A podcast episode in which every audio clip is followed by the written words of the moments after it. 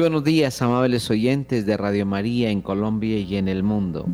Les habla el Padre Ciro Hernando González desde la ciudad de Medellín y estamos nosotros eh, bajo la dirección del Padre Germán Darío Acosta y en nuestros controles está nuestro hermano Wilson Urquijo y en producción de video está nuestro hermano, nuestro hermano Camilo Ricaurte. Le damos, la, le damos el saludo muy especial a todos nuestros corresponsales en las diferentes ciudades del país e iniciamos este día. La opinión, el análisis, editorial en Radio María.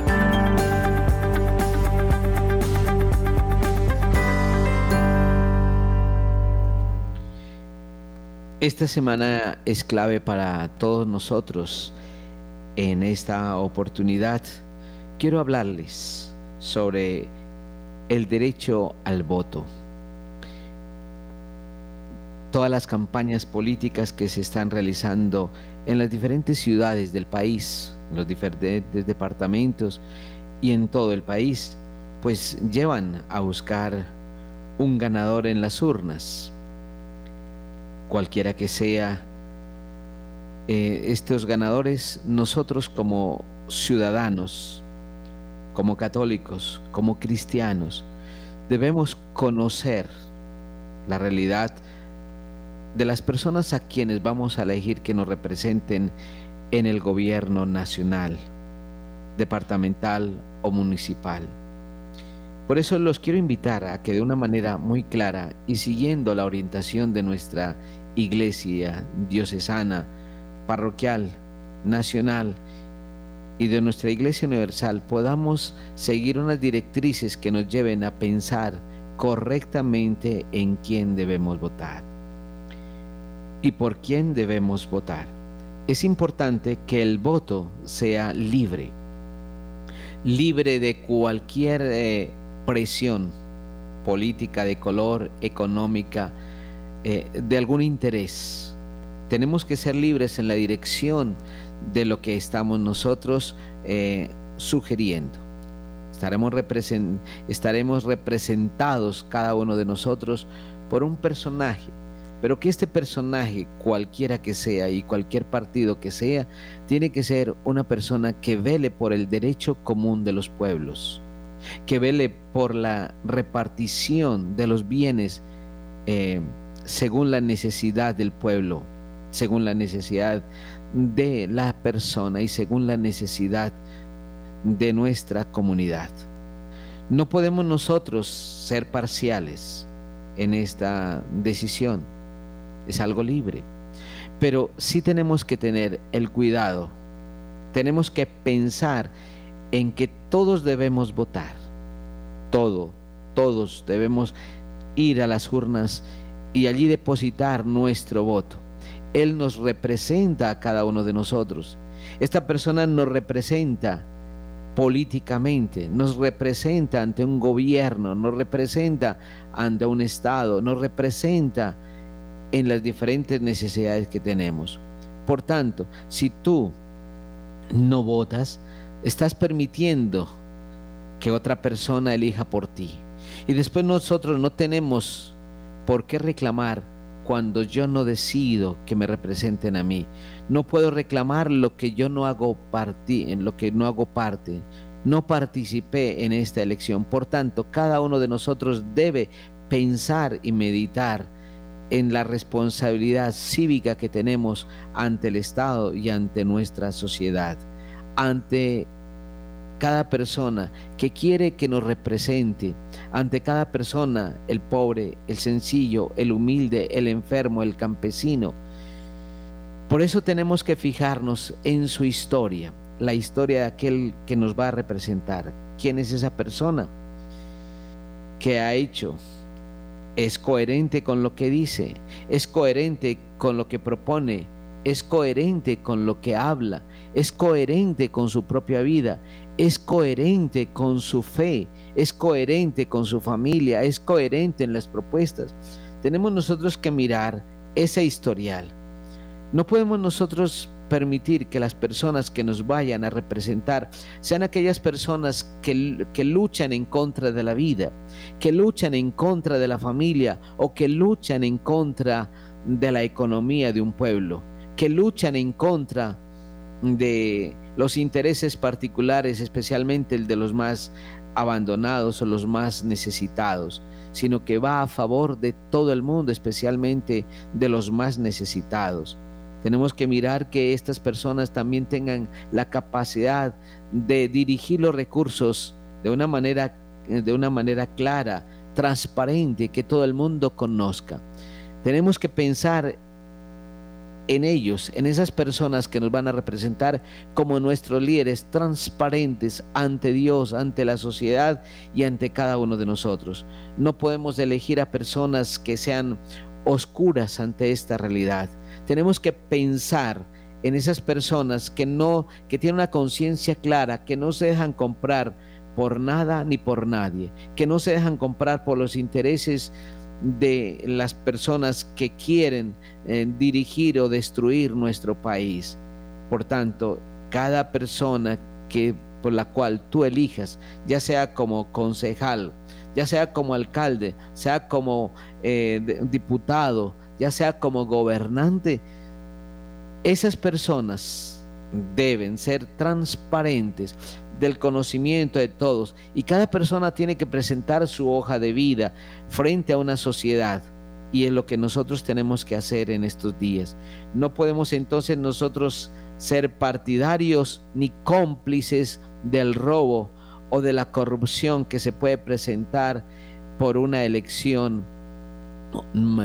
eh, o por una decisión equivocada que nosotros tenemos. No podemos nosotros tampoco ser cómplices de la corrupción que se establece, de los intereses malintencionados de algunos de los candidatos. Tenemos que ser transparentes y obrar con rectitud frente a nuestro país, pero especialmente frente a Dios y a la gente más necesitada.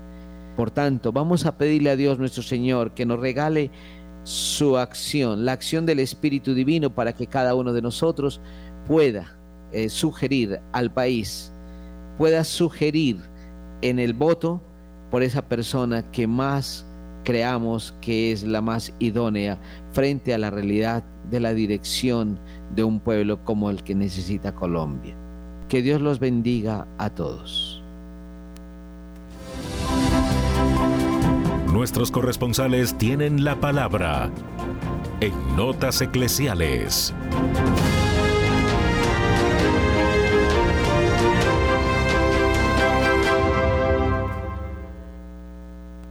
Bueno, y le damos la bienvenida a nuestro hermano Nairo Salinas. Bienvenido desde la ciudad de Bucaramanga.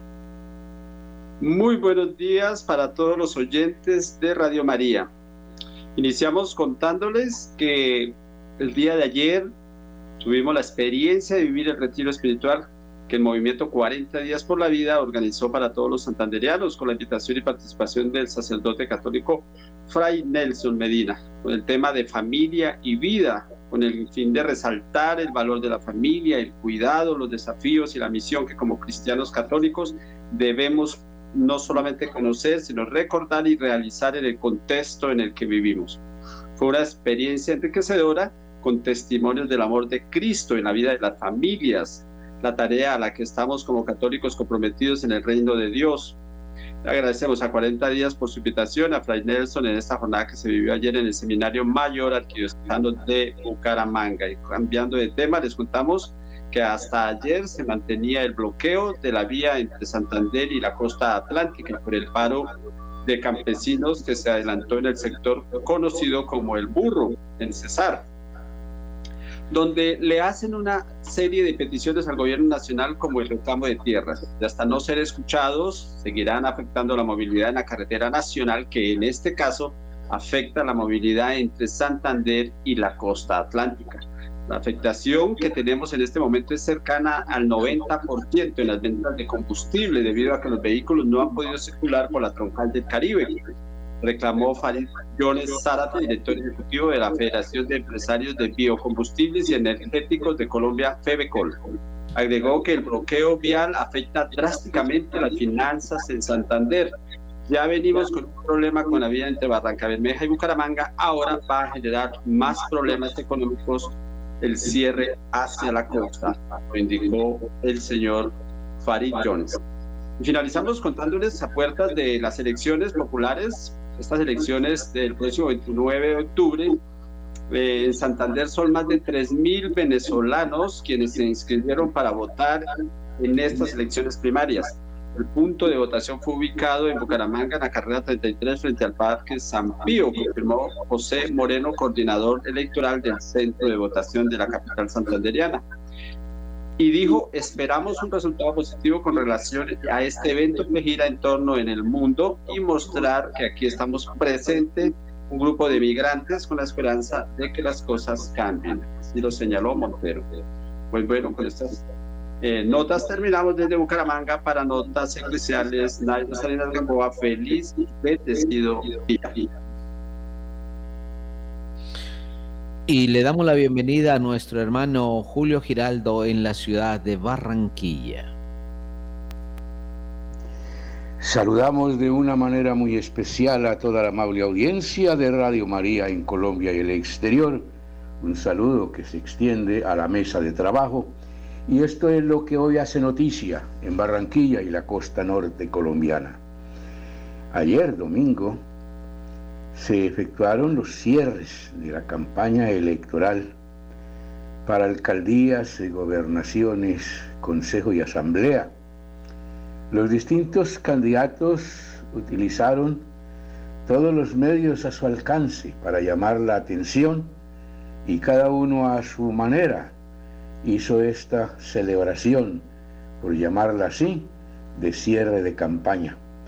Uno de los candidatos trató de llenar la Plaza de la Paz con un concierto del otro mundo, un concierto con unos artistas especiales, pero ni así pudo llenar la plaza, no estaba sino por ahí la mitad, con personas.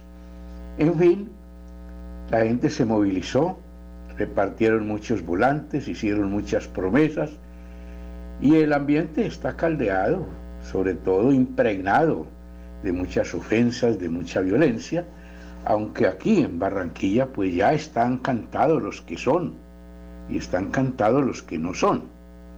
Aquí ya todo el mundo sabe quién es el gobernador, aquí todo el mundo sabe quién será el alcalde, aquí todo el mundo sabe quién serán los concejales porque todo eso está ya totalmente finiquitado, porque esto se volvió, las campañas electorales se volvieron un negocio. En otro ángulo de la, de la noticia, perdón, cinco barrios de Barranquilla se unen para paneles solares. Este es un sistema que, al decir de muchos, economiza energía y ahora que el tema de actualidad es el alto costo que tiene la energía aquí en la costa, que hemos dicho muchas veces cuando llega el recibo cada mes, la gente tiene que pensarlo muy bien si va a comprar la comidita para el mes o va a pagar los servicios. Y los servicios pues hay que pagarlos porque si no los cortan. Y esto está invivible, esto está insoportable y hay que inventar algo, como dicen popularmente. Y por eso hay cinco barrios que se unieron para instalar paneles solares por toda parte y hacerle frente a esta emergencia. Finalmente, el Festival Gastronómico Sabor Viajero, que se realizó en el día de ayer en el barrio abajo, fue, fue todo un éxito como todos los festivales gastronómicos que se realizan muy frecuentemente en la ciudad de Barranquilla. La gente acude a estos festivales, no cocina en la casa, sino que se va a degustar los deliciosos manjares y la comodidad de ese día no tener que prender el fogoncito, sino ir a comprar la comida hecha. Bien, desde la ciudad de Barranquilla en este comienzo de semana y para Radio María, Julio Giraldo.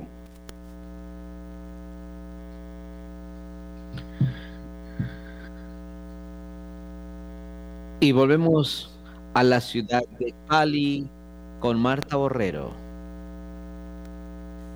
Hola, muy buenos días para ti, para la amada familia de Radio María. Hoy voy a compartir con ustedes sobre Corfe Cali. Corfe Cali, una entidad creada en 1991 con el fin de organizar, planear, desarrollar la Feria de Cali no solamente esa feria, sino otros eventos macros en la ciudad de Santiago de Cali. Bueno, pues se feriaron a Corfe Cali. La corporación en este momento tiene un déficit de 4 mil millones de pesos. Pasó de tener excedentes superiores a los 5 mil millones a tener pérdidas económicas y estar al borde de la liquidación esta corporación de eventos, de ferias y de espectáculos de Cali, Corfe Cali, que es una entidad mixta y que siempre se había caracterizado por desarrollar la feria de Cali con excelentes resultados, hoy no vive sus mejores años, debido a una serie de malas decisiones e investigaciones en su contra por presuntas irregularidades y pérdidas económicas que rondarían los 4 mil millones de pesos. Las siguientes palabras son de el concejal Fernando Tamayo. Comillas. Esta administración de Jorge Iván Ospina tiene a Corfecali, que había sido una empresa brillante y con autonomía, que tenía contratación incluso en Centroamérica y contrataba y asesoraba a otras ciudades del país, pues va a entregar esta entidad quebrada y no está con la capacidad de cumplir con sus obligaciones contractuales. Cierro comillas con las palabras del concejal Fernando Tamayo. Añadió también, comillas, es la prueba de la ineficiencia, la falta de planificación y el desorden. Acabaron con una empresa emblemática como Corfecali y el hecho de que esta entidad esté en riesgo, pues definitivamente pone en riesgo la feria de Cali. Cierro comillas. Lo anterior podemos sustentarlo diciendo que Corfe Cali fue creada con la autorización del Consejo Municipal y que es la única entidad que puede realizar esta feria de Cali, por lo que si se liquida, el evento también acabaría tal como se conoce en este momento, debido a que se tendría que crear otra empresa y no se podría realizar estas festividades con el mismo nombre que ha sido característico durante muchos años.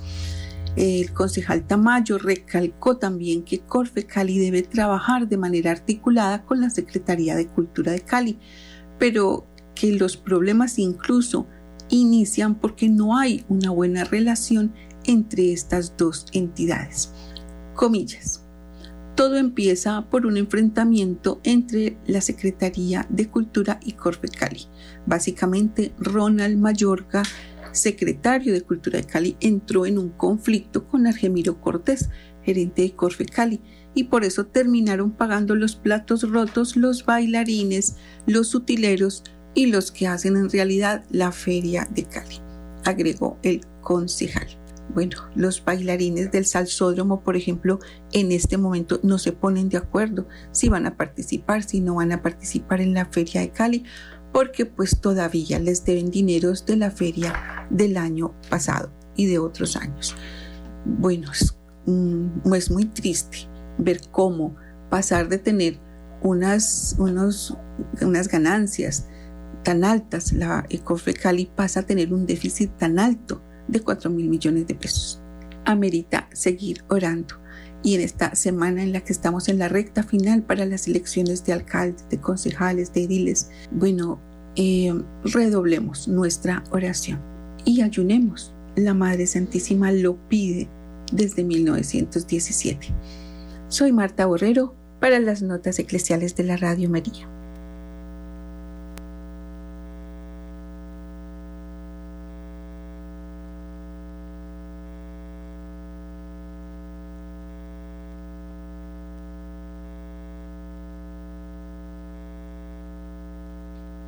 Y ahora desde la ciudad de Sibundoy, nuestro hermano William Fernando Cabrera.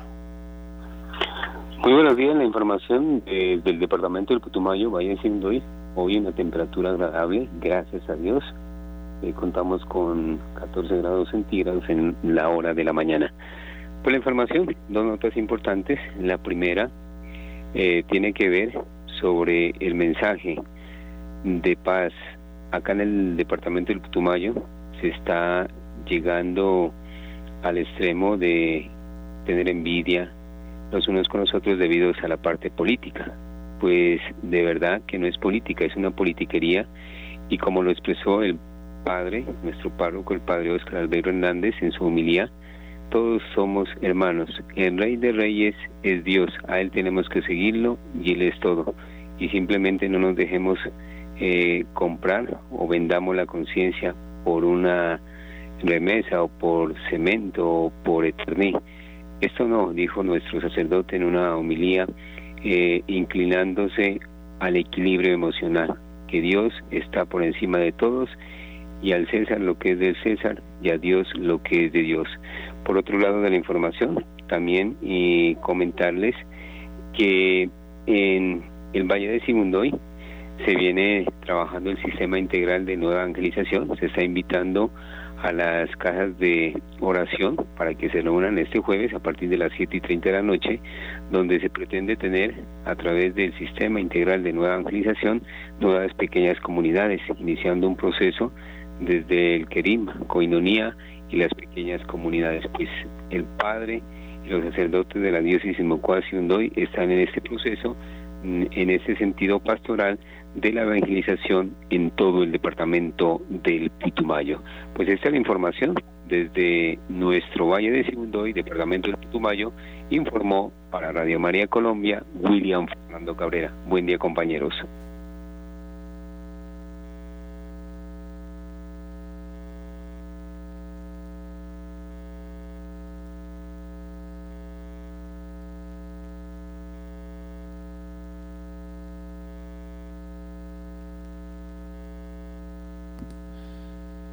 A las 8 y 35 de la mañana le damos la bienvenida a nuestra hermana Lorena Borges en la ciudad de Bogotá. Saludo al equipo de Radio María y a los oyentes que se conectan a esta hora con nosotros. Estamos a puertas de elegir a los próximos concejales, alcaldes y gobernadores en las elecciones regionales de Colombia el próximo domingo 29 de octubre. Por eso los obispos de Colombia envían un mensaje a los ciudadanos para que salgan a votar aunque sean tiempos donde los problemas sociales están empeorando. Los obispos también les recuerda a los candidatos que resulten ganadores cumplir su deber de ayudar a construir a Colombia. Monseñor Luis Manuel Alí, quien es obispo auxiliar de Bogotá, transmite este comunicado. Se ha acentuado en los últimos años la pobreza y la exclusión y la falta de trabajo, mientras que la corrupción se ha vuelto una costumbre arraigada. Estas y otras situaciones que debilitan el tejido social y erosionan los esfuerzos por la reconciliación y la paz nos preocupan. Y por eso invitamos a que se conviertan en un desafío para todos los gobernantes de los distintos territorios del país. Exhortamos a todos los electores a participar en los próximos comicios regionales con conciencia y pensando en el bien de todos como una apuesta determinante en la búsqueda de caminos que ayuden a superar las realidades difíciles que atraviesa la nación. A quienes resultarán elegidos, los invitamos a no olvidar el compromiso adquirido con el pueblo, de compartir su destino y buscar concertadamente y de forma integral con todas las fuerzas vivas de la región las soluciones a los problemas sociales, a ejercer el poder y la autoridad con espíritu de servicio, moderación, caridad y generosidad. Recibamos este llamado social y salgamos todos a las urnas este domingo 29 de octubre, informó Lorena Borges.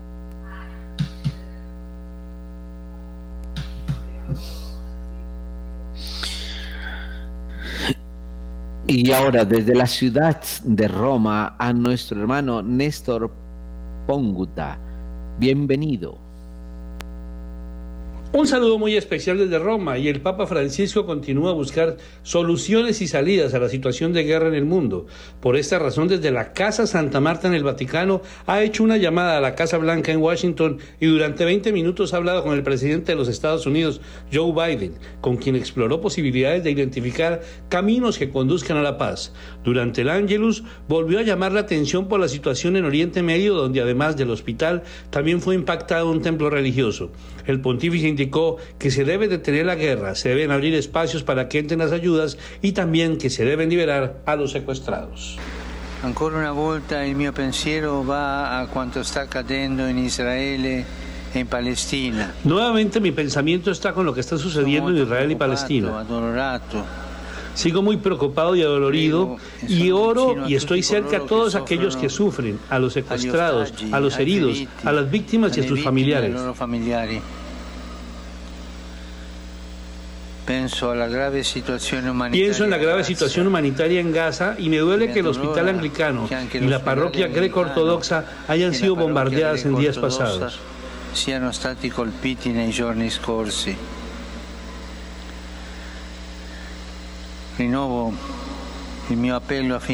Renuevo mi llamado para que se abran espacios y se pueda continuar a poder llevar las ayudas humanitarias y se liberen los secuestrados. Hay una frase y una acción que el Papa insiste en subrayar, y es que toda guerra es una derrota. Y en medio de sus palabras también recuerda la difícil situación que se vive en Ucrania y la violencia que se presenta en todo el mundo. La guerra Ogni guerra que en el mundo. La guerra, cada guerra que hay en el mundo, y pienso en la martirizada Ucrania, es una derrota. La guerra, siempre la guerra es siempre una derrota, es una destrucción de la hermandad humana. Hermanos, deténganse, deténganse. Fratelli, fermatevi, fermatevi. Finalmente, el Papa Francisco reiteró la invitación para que lo acompañen el próximo 27 de octubre en la jornada de la oración de penitencia y ayuno por la paz en el mundo, en donde ha convocado también a todas las religiones y credos en el planeta. Recuerdo que per venerdì prossimo 27 de octubre. Pero recuerdo que el próximo viernes 27 de octubre he organizado una jornada de ayuno, oración y de penitencia. Y esa tarde, a las 18 horas en San Pedro, haremos una hora de oración por la paz en el mundo. Desde Roma y para Radio María Internacional, este fue un informe de Néstor Ponguta Puerto.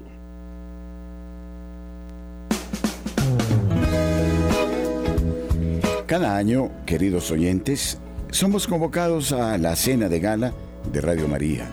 Cumplimos ya 27 años de labores y hemos pensado invitarles a ustedes a un lugar idílico, camino de la Vía de la Calera, en el restaurante y centro de eventos Tramonti, en la carrera primera 9350 en el barrio El Chico, para nuestra cena mariana. Ustedes son invitados de honor Pueden hacer sus reservas en este número de teléfono 320-289-4744.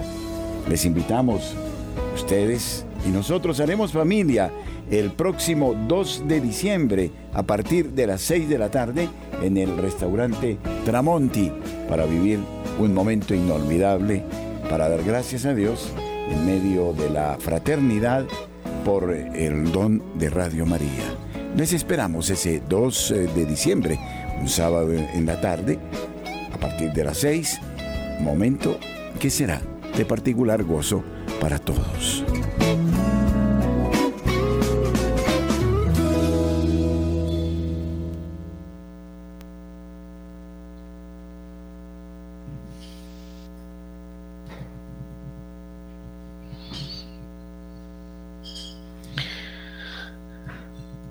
Y ahora, desde la ciudad del Vaticano, iniciamos nuestra ronda de noticias.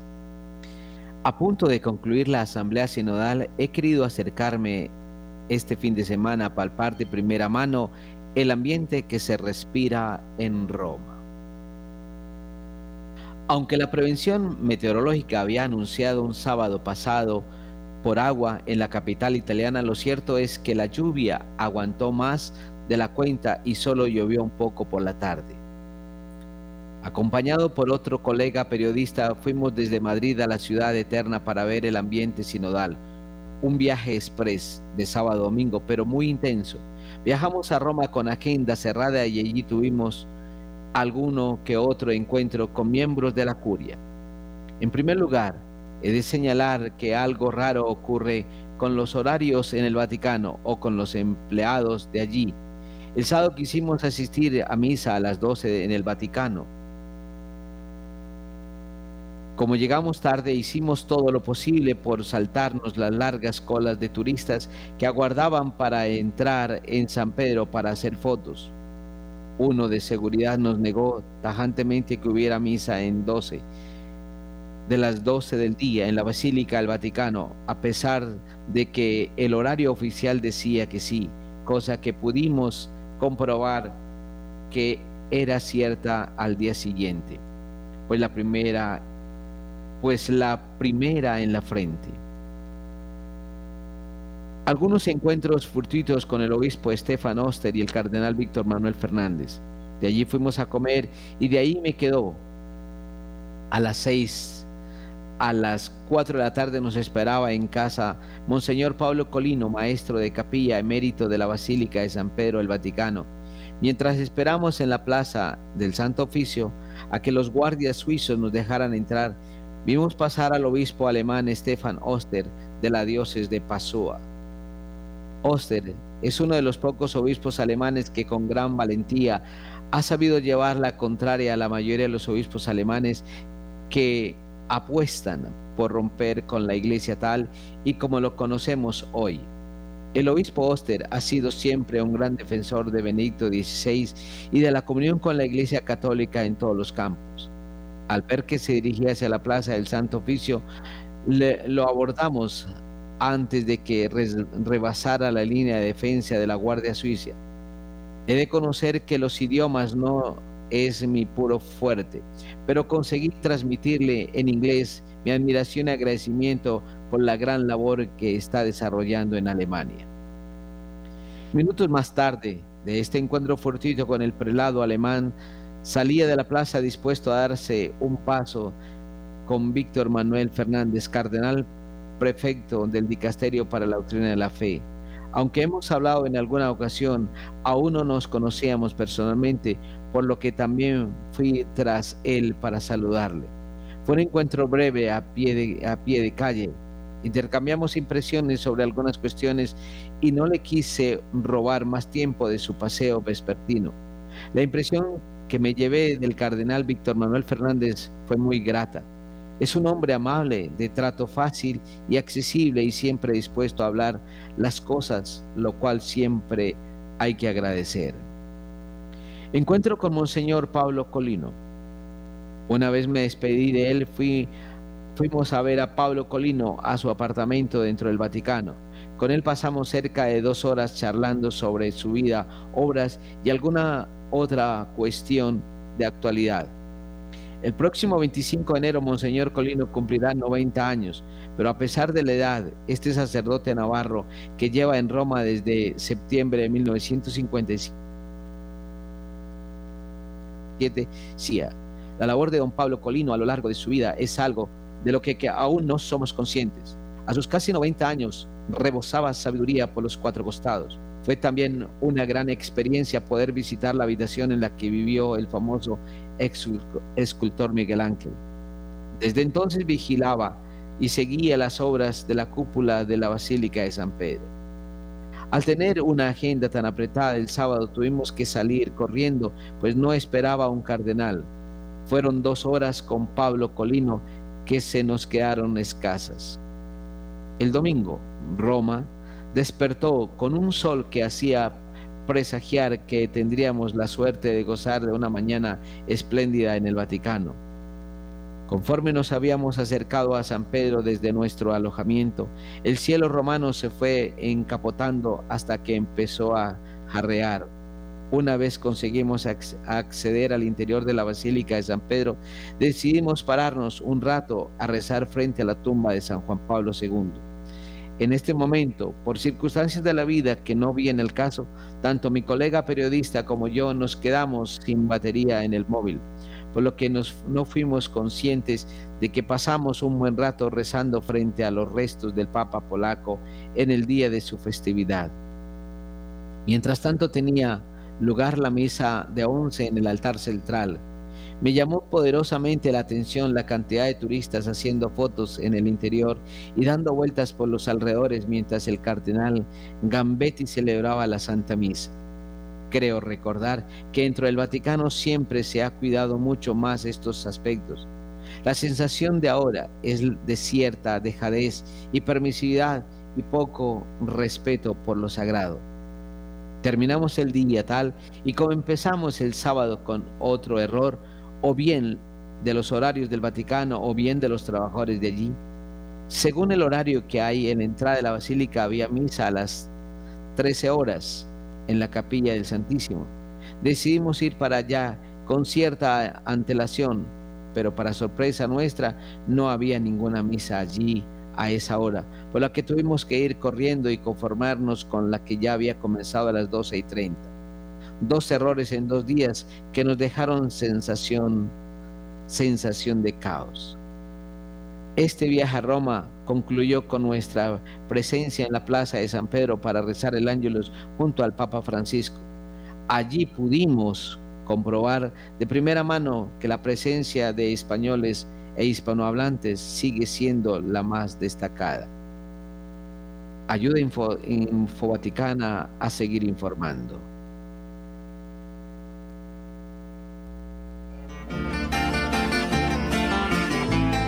Radio María en la ciudad de Santiago de Cali invita a la Cena Mariana en acción de gracias a Dios y a los oyentes por su fidelidad.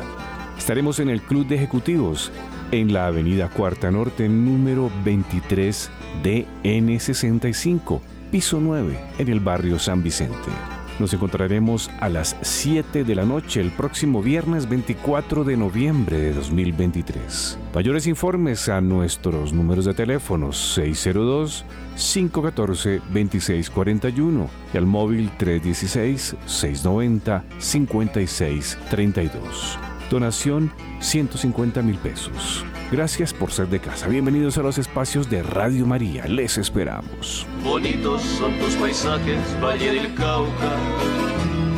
Bonitos cañaverales que mece el viento.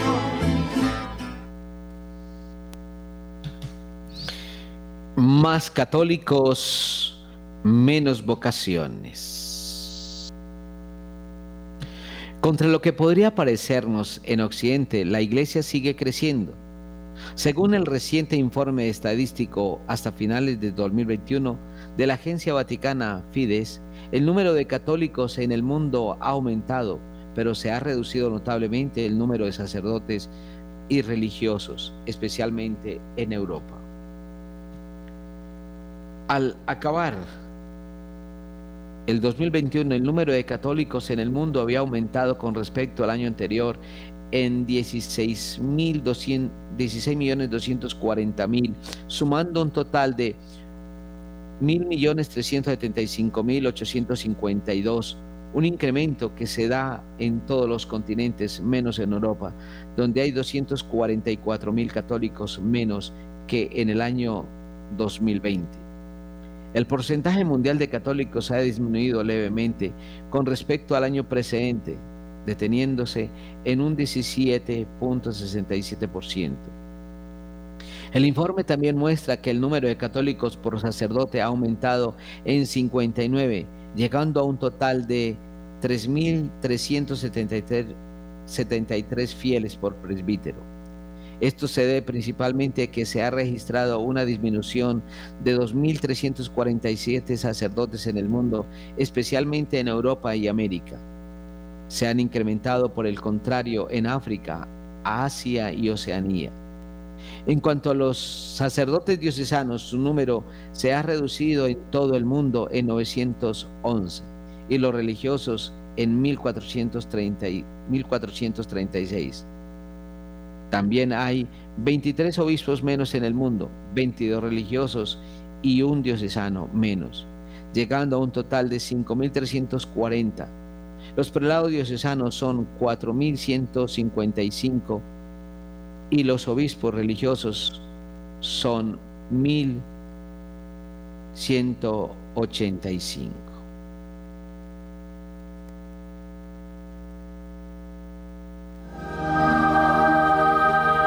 La madre mira con complacencia a los niños. Celebraremos la consagración de los niños el miércoles primero de noviembre, Día de Todos los Santos, a partir de las 4 y 30 de la tarde en la parroquia de Santa María Goretti, en la ciudad de Bogotá. Celebración eucarística y consagración de los niños a la Santísima Virgen María. Y no dejen de seguir nuestros espacios, queridos niños, en Radio María, donde ustedes tendrán la formación diaria para este momento hermoso. Agradecemos al Padre Rafael Bernal, venerable cura párroco de Santa María Goretti, por acogernos en su digno templo. La parroquia de Santa María Goretti se ubica en la carrera 47A 9383, en el barrio La Castellana, en Bogotá.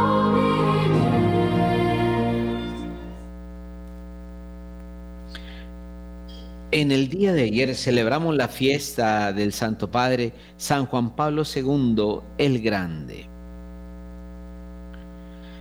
Cada 22 de octubre la Iglesia Católica celebra la fiesta de San Juan Pablo II, el pontífice que viajó por el mundo entero llevando un mensaje de paz y reconciliación. El hombre que, habiendo sufrido las consecuencias de los totalitarismos del siglo XX, puso a la Iglesia a cara de cara al siglo XXI. San Juan Pablo II, como heredero del Concilio Vaticano II, contribuyó enormemente a su asimilación, desarrollando un nutrido y sólido magisterio. Con los pies puestos en el suelo firme de la tradición de la Iglesia y el Evangelio, supo proyectarse al futuro convocando a todos a ser parte de una nueva evangelización. Juan Pablo II, el Papa Peregrino, fue también un defensor incansable de la vida y la familia en todos los frentes. Así lo testimonian sus palabras. El matrimonio y la familia cristiana edifican la iglesia. Los hijos son el fruto precioso del matrimonio. Caro José Boitigua, el Papa Juan Pablo II nació en Badowicz, Polonia, en 1920 sus padres católicos fervorosos lo educaron en la calidez de la fe. Su juventud estuvo marcada por el ambiente desolador y trágico producido, y trágico producido por la Segunda Guerra Mundial y la invasión nazi en Polonia. Aún así pudo ingresar al seminario y seguir su formación de manera clandestina. Fue ordenado sacerdote en 1946 y en 1958 se convirtió en el obispo auxiliar de la arquidiócesis de de Cracovia. Al ser ordenado obispo, Carol eligió como lema oficial la expresión latina todos tuyos, todo tuyo, en honor a la Santísima Virgen María, lema que, lema que mantuvo hasta su pontificado.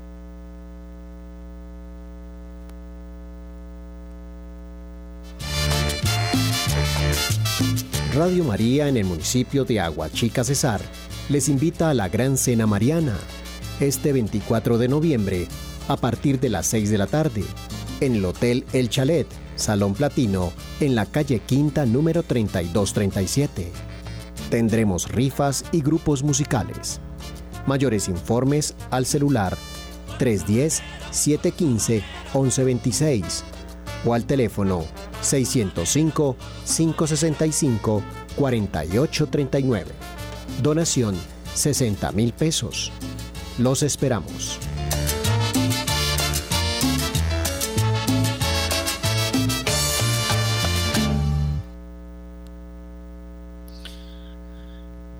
Y terminamos nuestro noticiero a esta hora de la mañana, 8.57 minutos, dando las gracias al padre Germán Darío Acosta, director eh, general de Radio María, a nuestra producción en video al señor Camilo Ricaurte y en la consola nuestro hermano Wilson Urquijo. Les habló el padre Cironando González. Un feliz día para todos.